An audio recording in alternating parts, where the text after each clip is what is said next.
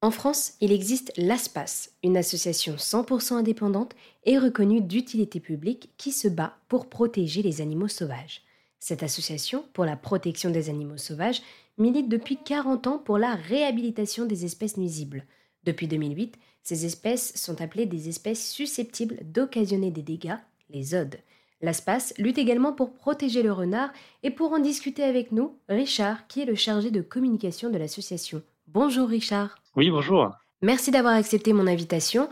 Alors pour commencer, est-ce que vous pourriez nous présenter votre combat pour la réhabilitation des renards en France? Les renards aujourd'hui sont effectivement considérés comme nuisibles dans presque tous les départements de France il y a beaucoup, beaucoup qui a été fait aujourd'hui. Enfin, quand on sonde un peu la, population, on se rend compte que les gens aiment les renards, euh, reconnaissent que c'est des animaux euh, mignons qui ressemblent à des chiens. Voilà, mais en fait, il faut savoir qu'il y a 30-40 ans, c'était euh, des animaux à abattre, voleurs de poules, qui, n'apportaient rien de bon. Donc, il y a, vraiment une évolution très positive dans, dans l'image que le grand public a du renard même si euh, voilà quand, quand, on va voir un petit peu plus près dans certains lieux euh, à la campagne il y a encore beaucoup d'idées reçues hein. et alors là se passe depuis le début en fait le, renard donc notre emblème c'est celui qui symbolise le, logo de l'association il fait vraiment partie des, des animaux qui sont les, les, plus persécutés en France parce qu'il est à la fois donc une espèce chassable c'est-à-dire pendant la saison de chasse euh, des victimes de, des fusils peut être euh, victime de la chasse à court. Il est aussi victime de, de déterrage. Il y a des équipages de chasseurs spécialisés dans le déterrage de renards. ils vont aller chercher les renards directement au, terrier. Donc il est chassable et il a, en même temps il a ce statut donc de nuisible, donc euh, des odes, ce qui fait qu'il est, euh, est persécuté 12 mois sur 12 en fait. C'est ça la différence entre un animal qui est chassable ou qui est ésode. C'est-à-dire que quand on est ésode, on est inquiété quasiment toute l'année. Est-ce que vous pouvez nous présenter cette espèce? Bah donc le renard, c'est un, un, petit mammifère en fait euh, qui, euh, qui, pèse à peu près 6-7 euh, kilos, qui est territorial, c'est-à-dire qu'il ne peut pas y avoir une pullulation de renards sur un territoire.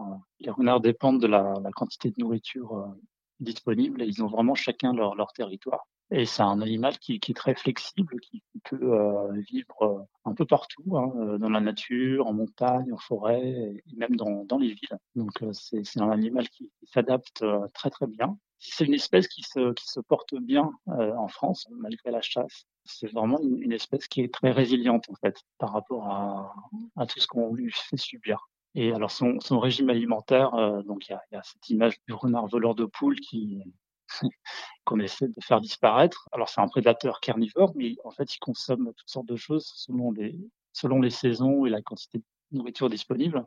Donc c'est pas du tout rare de, de, voir un renard euh, manger par exemple des cerises l'été. Il peut même manger des végétaux. Et, en fait, il mange surtout euh, des campagnols, donc des petits rongeurs. En cela, il est vraiment utile pour l'agriculteur. Il, y a, souvent des agriculteurs qui se plaignent de dégâts liés à la prolifération de, de rongeurs dans, dans leurs champs, donc ça, ça détruit les, les prairies. Et le renard, lui, euh, on estime qu'un renard peut manger à lui tout seul environ 5000 euh, campagnols par an, euh, ce qui est vraiment énorme. Et donc c'est un régulateur naturel, gratuit, qui, qui, travaille même le dimanche. et heureusement, il y a des agriculteurs qui, qui commencent vraiment à, à comprendre ce rôle écologique du, du renard, qui, qui, est vraiment un, un auxiliaire en fait hein, pour l'agriculture. Pourquoi on dit que le renard peut faire euh, des dégâts? Où est-ce qu'il peut faire des dégâts? Alors, c'est donc sur les poules. S'il y a certains éleveurs qui refusent de protéger leurs poulaillers, ben, voilà, ils sont victimes de, prédation. En fait, c'est surtout pour les, chasseurs en fait qu'ils posent problème. Ils sont accusés de, s'attaquer donc aux, perdrix, faisans, euh, lapins, lièvres euh, qui sont issus d'élevage exprès pour la chasse. Donc, ce que les, chasseurs appellent le petit gibier, qui considèrent être un, des animaux qui leur appartiennent parce que voilà, ils ont payé pour les relâcher dans, dans leur euh, secteur de, des chasses. En fait, le, le renard pour eux, c'est vraiment un trouble fait, quoi. C'est un concurrent qui les empêche de, de, chasser. Quels sont les bienfaits que le renard a sur euh, la biodiversité? Alors le renard, comme je vous disais, donc il a ce rôle de régulateur de campagnol. Après, il a un, un rôle sanitaire dans le sens où il est charognard, donc il va plutôt s'attaquer aux animaux faibles, malades. Donc il a ce rôle un peu de, de nettoyeur donc ça, ça empêche la prolifération de, de, certaines maladies.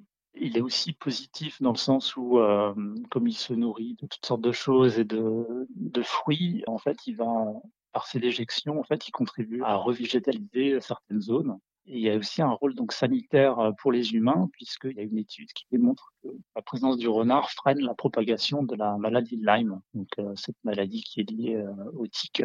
Donc ça, c'est vraiment un argument de poids hein, par rapport à la santé publique. Parce que du côté des détracteurs des renards, il y a souvent cet argument que le, renard véhicule des maladies.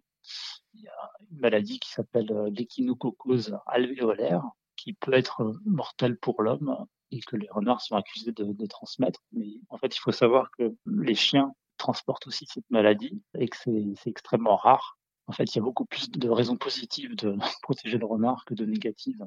Quelles sont les actions que vous avez mises en place pour réhabiliter le renard? Tous les bienfaits des renards, ça, on, le met en, avant dans, nos communications. Donc ça, on le fait à travers nos, communications sur euh, les réseaux sociaux, dans, notre magazine euh, pour les adhérents, et euh, donc à travers les kits pédagogiques à destination des enfants. on a aussi organisé un colloque sur le renard en 2017, où on a fait venir tout un tas de, spécialistes du renard. Les conclusions de ce colloque ont été vraiment positives pour le renard.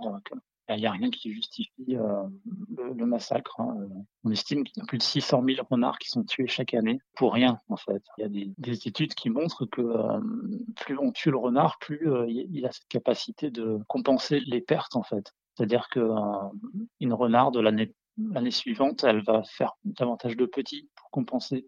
Voilà, il y a des choses comme ça qui montrent que la régulation ne sert absolument à rien. Et c'est même plutôt dangereux pour la propagation de certaines maladies. Donc, pour en revenir à, l'action de l'espace, euh, par la sensibilisation, euh, donc l'action juridique, là, on, fait vraiment beaucoup, beaucoup pour lui. On a, beaucoup de victoires à notre actif contre des tirs de nuit de renard. Parce qu'il faut savoir que le renard, il est chassable, il est nuisible, et en plus, il peut y avoir des battues exceptionnelles qui sont décidées par les préfectures pendant euh, plusieurs années, il y avait des battues euh, de tir de nuit. Et donc, euh, à chaque fois, l'espace a attaqué ses arrêtés et à chaque fois, on a, gagné. Donc là, il y en a, il me semble, entre 15 et 20 victoires contre ce, type de battues. Et on, se rend compte qu'en fait, les préfets ne prennent plus ce genre d'arrêté. Donc, on a vraiment créé une, jurisprudence positive pour les renards parce qu'ils n'apportaient aucune preuve, en fait, aucune donnée scientifique sur le, besoin de, s'acharner encore plus sur, sur les renards. Et vous avez également mis en place des pétitions, c'est ça? Oui, alors il y, a une, pétition qui marche très très bien euh, depuis trois ans, je crois qu'on l'a mis en ligne, donc euh, on est proche de 500 000 signatures. Donc on la porte avec deux autres associations que sont euh, Animal et One Voice. Donc c'est une pétition qui s'appelle Renard visible vraiment.